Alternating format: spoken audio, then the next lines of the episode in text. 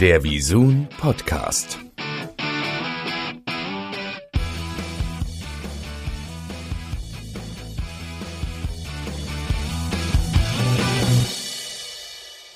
Herzlich willkommen zum Visun Podcast. Mein Name ist Christian Geier und heute bei mir zu Gast Tobias Hegewald, Director Research und Insights bei Viacom CBS für die Region Deutschland, Österreich, Schweiz. Tobias, herzlich willkommen.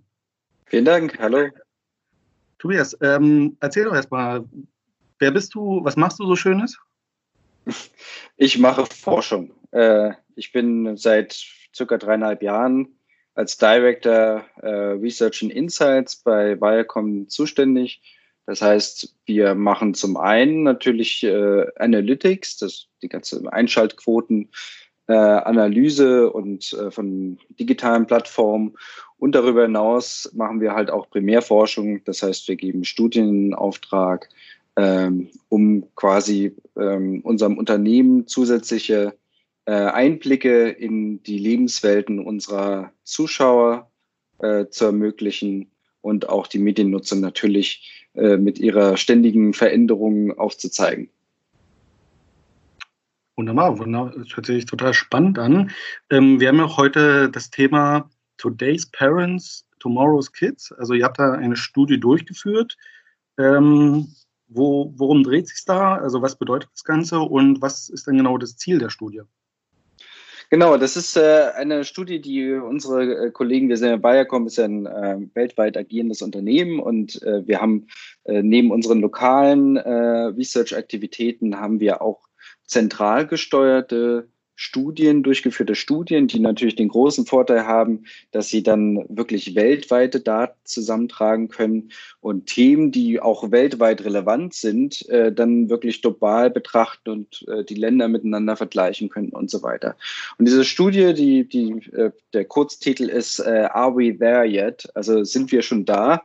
Also typische äh, äh, typische Kinderfrage an die Eltern, die so ein bisschen äh, zeigen soll, dieses äh, Spannungsverhältnis zwischen Eltern und Kindern, aber auch natürlich so ein bisschen dieses äh, in die Zukunft gewandte. Also Hintergrund der Studie war, wir wollten ein bisschen mehr wissen darüber, wie sich denn Eltern und ihre Erziehungsmethoden denn äh, verändert haben, wie sie im Moment sind. Ähm, und dadurch natürlich auch so ein bisschen äh, prognostizieren zu können, wie denn auch die Kinder vielleicht in Zukunft anders sein werden als vielleicht die Eltern, weil wir alle wissen, Erziehung prägt uns sehr, äh, ja. unser ganzes Leben. Ähm, und äh, deswegen fanden wir es sehr spannend, da mal reinzuschauen und mal zu gucken, wie sich denn Erziehung ge gewandelt hat. Also Erziehung hängt natürlich sehr auch äh, von gesellschaftlichen Faktoren ab, so Normen, Einstellungen, Probleme. Äh, und dann natürlich auch so Makrofaktoren wie wirtschaftliche Lage, Terrorismus, jetzt ganz aktuell äh, Coronavirus ist, ist ein wirklich, die Studie ist nun vor der Phase entstanden, aber man kann natürlich sehr, sehr viel ableiten, weil äh, dieses, äh, also die Kindern äh, zu erklären, was gerade passiert und dieser enge Kontakt mit den Kindern, dieser zwangsläufig enge Kontakt, äh, ist, äh, wirft jetzt sehr, sehr viele Erziehungsfragen auf. So. Und äh, das ist halt ein sehr spannendes Thema. Und wir wollten eigentlich auch gucken, so gibt es denn eigentlich diese Elterntypen, von denen alle reden, diese Helikoptereltern oder Rasenmähereltern. Äh, aber äh, genau, das war, das war so der Hintergrund der Fragestellung. Und äh, wir haben, wie gesagt, in, in vielen Ländern das durchgeführt. Insgesamt waren es 16 und das geht wirklich von, von USA, Mexiko, Brasilien über ganz viele europäische Länder, darunter Deutschland, Dänemark, Ungarn, Polen und dann in den asiatischen Raum hinein äh, nach, nach China, Indonesien und auch Australien. Also wirklich ein sehr, sehr breites Spektrum. Und ähm, wenn man sich die Ergebnisse anschaut, es gibt natürlich auch so Sachen, wo es schön ist zu sehen, dass das weltweit das Gleiche ist. Also mhm. äh, in allen Ländern haben über 90 Prozent der befragten Eltern gesagt, äh, die Kinder sind das Wichtigste in unserem Leben. Und äh, das kann wahrscheinlich jeder, äh, jeder nachvollziehen, der selber Kinder hat. Äh, genauso ist es. Ähm, und es ist halt auf der einen Seite das das, was einen am meisten belohnt, irgendwie, eine belohnende Erfahrung aber auch gleichzeitig das äh, Anstrengendste irgendwie. Und das sind halt so diese beiden beiden Gegensätze, äh, dass es dass eine schöne Aufgabe ist, aber, aber auch eine sehr anstrengende und man natürlich auch immer so ein bisschen im Zwiespalt ist, äh, ob man denn das Richtige macht in der Erziehung. Und da gibt es halt diese typischen, äh, wie soll ich sagen, diese typischen äh, Konfliktzonen, diese Abwägungen, die man immer als Eltern treffen muss. Also einmal will man das Kind unabhängig machen und es machen lassen, soweit weit es geht, aber gleichzeitig ist man auch um die Sicherheit besorgt und will auch irgendwo immer da sein und auffangen und aufpassen.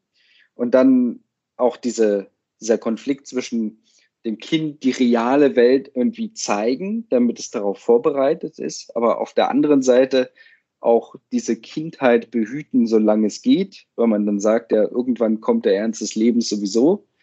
Äh, aber das ist halt auch eine Abwägung, wie lange macht man das und äh, ab wann führt man quasi die reale, äh, die reale Welt äh, dem Kind vor. Ähm, und dann auch so, so, so typische ähm, Erziehungs-, äh, ähm, Ausbildungsentscheidungen. also ist man eher für strukturelles, äh, formelles Lernen wie in der Schule, also ganz strikt wie früher, traditionell, oder dieses äh, Lernen im freien Spiel. Das ist ja auch etwas, was, äh, was immer präsenter wird, was, was also immer mehr Eltern sehen, dass auch, auch das Spielen ein, ein, äh, ein Lerneffekt hat. Ja, ähm, absolut. Und, äh, und dann natürlich für uns auch sehr spannend, Mediennutzung. Also Mediennutzung, einmal dieses äh, restriktive, du darfst nur eine Stunde Medien nutzen oder Film gucken oder daddeln. Aber auf der anderen Seite nutzt man ja auch als Eltern Medien und die Mediennutzung so ein bisschen als Belohnungssystem und auch als gemeinsame Aktivität mit den Kindern. Und das sind so diese, diese, äh, sag ich mal, diese beiden Pole, die die Eltern immer wieder abwägen müssen und dann für sich selber entscheiden, zu welchem man ein bisschen mehr tendiert und zu welchem ein bisschen weniger. Kann ich, kann ich vollkommen nachvollziehen. Ich habe auch äh, zwei Kinder, deswegen äh, ich, ich kenne diese, dieses äh, Schwanken zwischen diesen zwei Polen absolut. Also ähm, jetzt hast du gesagt, die, die Studie wurde weltweit vorgenommen. Das ist doch ist ja äh, wirklich ein, ja klar, sehr großes Gebiet, was da abgedeckt werden mhm. muss. Äh, wie, wie seid ihr denn da vorgegangen? Also im Prinzip äh, waren das drei, drei ähm, Stufen wir haben einmal eine klassische Literaturrecherche gemacht. Äh, wir haben so ein bisschen in alten Studien äh, gesucht. Wir hatten als Viacom äh, auch schon in der Vergangenheit Studien mit einer ähnlichen Thematik, also wo wir uns Little Big, Big Kids war zum Beispiel eine, wo wir uns mit, mit Vorschülern äh, also Vorschüler konzentriert haben und ihre Welt und Modern Dads, äh, wo wir quasi der, der moderne Vater und äh, was ihn bewegt. Und da kann man, konnte man schon so ein bisschen sehen, in welche Richtung es geht. Da hatten, haben sich dann schon bestimmte Sachen ein bisschen herauskristallisiert. Und wir haben das dann alles in quasi einen neuen standardisierten Fragebogen übergeben und haben dann eine quantitative Befragung gemacht. Ähm, wo wir, oh, jetzt muss ich gucken, ich glaube, äh, weltweit äh, eine Stichprobe von, von über 16.000 dann zusammenbekommen haben. Ähm, also quasi ein Online-Fragebogen, den dann, die dann Eltern, äh, die Kinder zwischen 0 und äh, 12 Jahren haben, dann beantwortet haben für uns. Und mhm. zusätzlich haben wir dann noch äh, Experten gefragt. Äh, also äh, pädagogische Experten, die uns so ein bisschen äh, die ein oder anderen Antworten dann auch mit, mit, der theoretischen, mit dem theoretischen Unterbau versorgen konnten und dann sagen konnten, okay, ja, das ist, ist jetzt ein typisches Phänomen bei Eltern zum Beispiel. Mhm. Okay. Alles klar, dann ähm, wollen wir gerne mal reinspringen. Was, was sind denn die, die Ergebnisse? Die, was, was kam daraus bei den Befragungen? Genau, neben dem, was ich, äh, was ich schon erwähnt habe, diesen Spannungsfeldern und äh, dass es schon offensichtlich ist, dass, dass, dass Eltern ganz oft sowohl das eine als auch das andere irgendwie wollen. Man kann halt nicht alles haben. War es auch ganz spannend für uns zu gucken, was hat sich denn vielleicht geändert gegenüber der Erziehung der eigenen Eltern? Also wir haben die, die Eltern dann gefragt, gibt es denn Sachen, die sie genauso machen wie ihre Eltern oder die sie anders machen. Und es gibt schon Sachen, wo auffällt, dass es irgendwie gleich geblieben ist. Also wo die meisten äh, befragten Eltern gesagt haben, das mache ich immer noch genauso. Und das sind halt äh, einmal, dass man halt bestimmte hohe Erwartungen an sein Kind hat, an die Entwicklung, dass man äh, Grenzen setzt, Grenzen und Regeln setzt für das Kind. Ähm, und auch, dass man ähm, äh, Grenzen und Regeln setzt und dass man Freiheiten gibt in die Richtung, ne? Genau. Achso, und eine Disziplin, äh, den, den äh, Kindern so ein bisschen Disziplin mitgibt. Das ist mhm. vielleicht in Deutschland noch ein bisschen mehr verbreitet, aber ähm, und äh, es gibt aber auch Bereiche, wo, ähm, wo man sieht, dass es sich ein bisschen gewandelt hat. Also zumindest aus der Eigenwahrnehmung der Eltern heraus. Also viele Eltern haben gesagt, dass sie, dass sie äh, mehr Zeit mit ihren Kindern verbringen, als es ihre Eltern gemacht haben, dass sie dem Kind auch öfter sagen, dass sie es lieben. Ähm, und äh, auch, dass, ähm, dass äh, grundsätzlich sie dem Kind immer das Gefühl geben wollen, äh, für es da zu sein. Dass das Kind immer das Gefühl haben soll, dass es mit seinen Eltern über alles reden kann. Ähm, das sind so ein bisschen die, die Entwicklungen, die sich abzeichnen in der heutigen Erziehung. Äh, was man auch sieht, wenn man jetzt so wieder äh, dieses Väter-Mütter-Verhältnis, also äh, was man sagen muss, ja, die Mütter sind immer noch die Hauptansprechpersonen. Also wenn es darum geht, so welches Elternteil ist am meisten involviert, so im täglichen Arbeitsablauf bei den Kindern, dann, äh, dann ist es eigentlich in allen Bereichen die Mutter, außer im Bereich Sport und äh, äh, Außenaktivitäten. Da sind die Väter so gleich auf mit den Müttern. Okay. aber trotzdem, das Bild, aber das ist trotzdem, das klingt so, aber das sind jetzt nicht riesige Unterschiede. Also wir reden hier von äh, äh zum Beispiel so ein typische, da wo der Abstand ein bisschen größer ist, ist zum Beispiel, wo es um Ernährung geht. Äh, da sind, äh, sag ich, sagen 95 Prozent der Mütter, dass sie, dass sie darin involviert sind und mhm. äh, immerhin auch noch 88 Prozent der Väter. Also das, wir, wir sagen jetzt zwar die Relation zwischen den beiden, das ist irgendwie vorhanden, aber sie ist äh, tatsächlich nicht so groß. Also in der Zwischenzeit gibt es wirklich auch sehr, sehr viele Väter, die in allen Bereichen äh, äh, des Kindes und der Erziehung auch irgendwie mit eine Rolle spielen.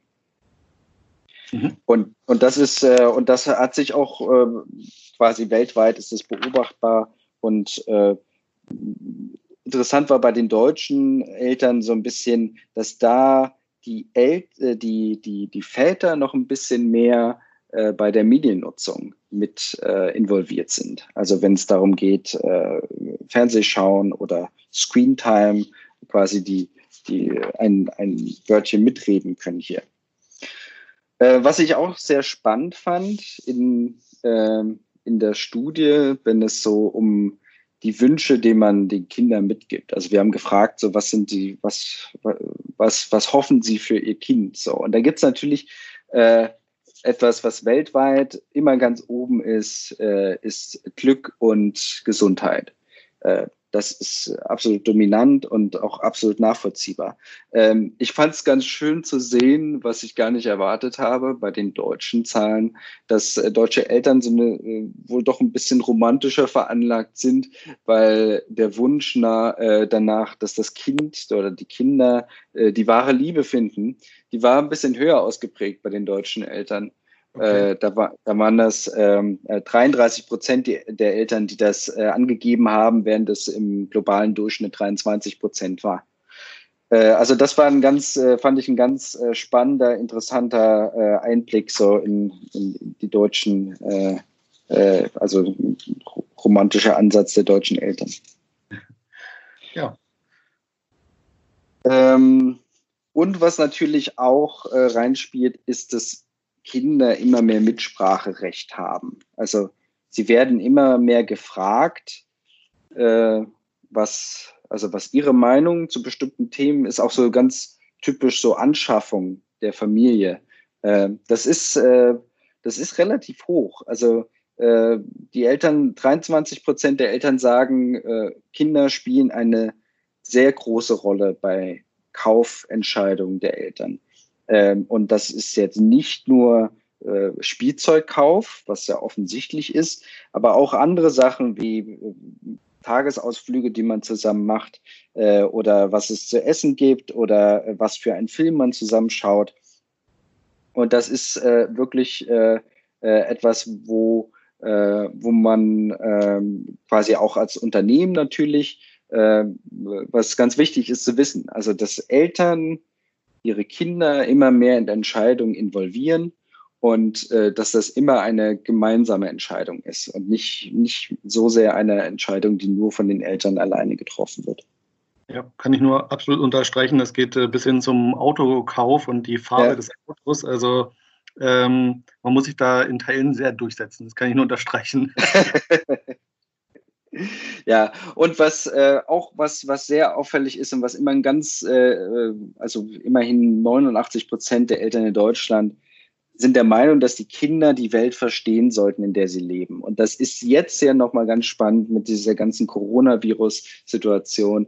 Die erzeugt sehr, sehr viele Fragen bei den, bei den Kindern, weil sie ja auch selber so stark involviert sind. Also sie können plötzlich ihre Freunde nicht mehr sehen, sie gehen nicht mehr in die Schule, sie gehen nicht mehr in die Kita und wollen natürlich wissen, was es ist so. Und ich bin, äh, ich bin auch Vater von drei Kindern und ich bin total überrascht gewesen, dass meine Vierjährige angefangen hat, mir Vorträge über den Coronavirus zu erzählen und mir, okay. so, mir erklärt hat, also weil sie es dann auch irgendwann gefragt hat und dann sich das äh, quasi gemerkt hat und das auch so ganz spannend fand und mir dann erklärt hat, da ist ein Virus, der ist in der Welt und wir können uns anstecken und wir dürfen nichts anfassen, wir müssen immer Hände waschen und so.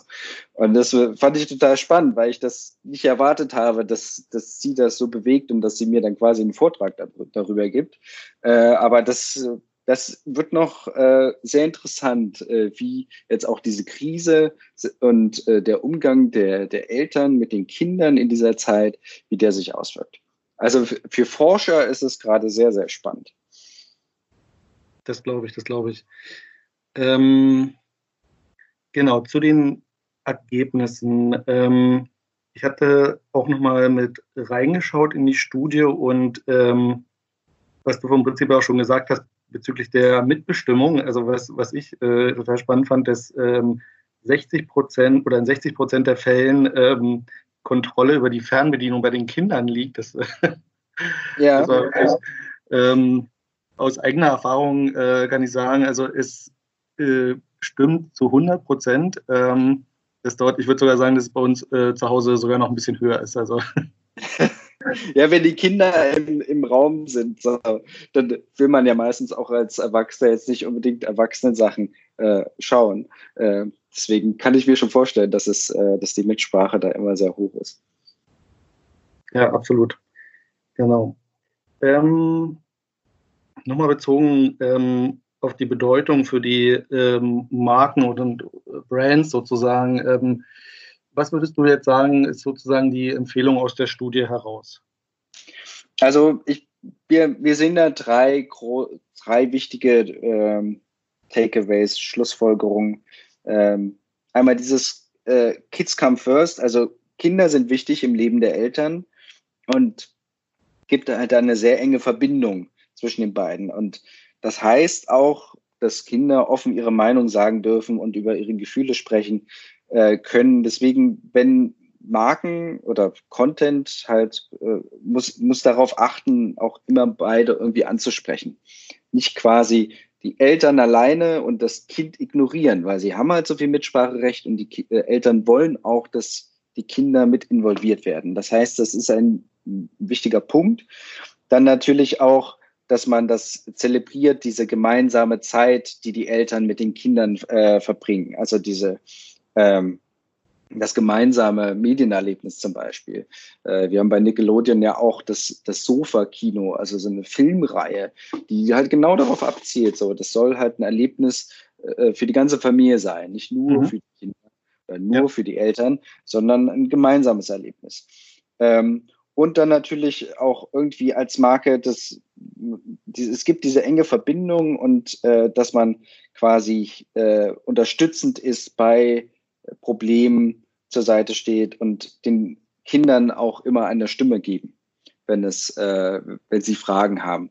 Wir hatten ähm, äh, vor ein paar Wochen gab es äh, in Amerika äh, bei Nickelodeon eine ähm, so ein, so ein Special, so ein einstündiges Special rund um das Coronavirus und quasi äh, Kinder hatten die Möglichkeit, äh, ihre Fragen zu stellen und äh, Experten und aber auch viele, äh, äh, viele Prominente waren dort in der Sendung über Live, über Video natürlich zugeschaltet und haben dann diese Fragen beantwortet. So, was ist das Virus? Wo kommt es her? Wie verbreitet es sich? Wann kann ich wieder zur Schule gehen? Alles konnten sie natürlich auch nicht beantworten, aber äh, auch so ein bisschen Tipps geben. Wie verbringe ich am besten die Zeit zu Hause? Was für Sportaktivitäten kann ich machen, wenn ich äh, quasi nicht rausgehen darf? Und äh, das ist ein gutes Beispiel dafür, dass es halt die, sich genau anhört, was die Kinder denn zu sagen haben. Klar, viele Fragen sind so ähnlich wie die äh, Erwachsenen, aber vielleicht sieht man als Erwachsener nicht unbedingt alle Aspekte, die für die Kinder wichtig sind. Ähm, ähm, ganz anderer Blickwinkel zustande. Ne? Also da hat ähm, Nickelodeon das vom Prinzip ja schon so genau so umgesetzt, wie, wie das hier in der Studie auch vorgeschlagen wird. Ja. Äh, und dann natürlich, Eltern wollen, dass die Kinder ihr Bestes geben. Also, dass sie quasi, äh, sie müssen ja nicht unbedingt, äh, übrigens auch ein sehr spannender, äh, fand ich ein sehr spannendes Ergebnis äh, bei diesem, was sie, was sie den äh, Kindern denn wünschen für ihre Zukunft. Und da hatte ich ja schon das erwähnt mit Glück und Gesundheit was ganz unten in der Liste auftauchte, was so gut wie keinen Eltern, äh, Eltern wirklich ihrem Kind wünschen, sind äh, äh, Berühmtheit und Reichtum. Äh, okay. Sehr überraschend, also äh, erst zum einen überraschend, aber zum anderen auch irgendwo nachvollziehbar. Äh, es gab auch die, die äh, also neben Reichtum gab es auch finanzielle Stabilität. Und das war wieder sehr wichtig den Eltern. Also es, wir wollen das Kind auch so ein bisschen, also Berühmtheit wollen die Eltern nicht unbedingt für ihr Kind, weil sie sehr gut wissen, dass das auch sehr äh, also sehr herausfordernd sein kann und sehr belastend sein kann, genauso wie Reichtum. Und äh, trotzdem wollen sie natürlich, dass das Kind seine Träume ab, äh, erfüllt und, seinen Träumen nach, nachjagt. Und das war auch immer einer der, der, der Top Five äh, bei den Antworten. Und als, als Marke sollte man dann natürlich auch versuchen, dieses, äh, also quasi zu zeigen, dass Kinder die Möglichkeit haben, ihren Träumen zu folgen und ihnen auch aufzeigen, so was es denn für Möglichkeiten gibt. Ähm, aber auch die andere Seite zu betrachten, also auch die, die Eltern und den, den, den schweren Job, den die Eltern machen und das äh, auch so ein bisschen zu feiern, dass sie, äh, dass sie das alles durchmachen. Es gibt jetzt immer mehr äh, auch Werbespots, die so ein bisschen diese, äh, nicht dieses äh, Schönmalerei, die vielleicht früher so ein bisschen, das alles läuft super, sondern auch so ein bisschen zeigen, dass es auch ein sehr anstrengender Job ist, Eltern zu sein und äh, das auch irgendwo dazugehört. Also das ist quasi dieses offene, ähm, offene Aufzeigen äh, kommt sehr gut an. Also dieses Let's get real, äh, es ist einfach, es ist so, wie es ist und die Ups und Downs gehören zum Familienleben dazu.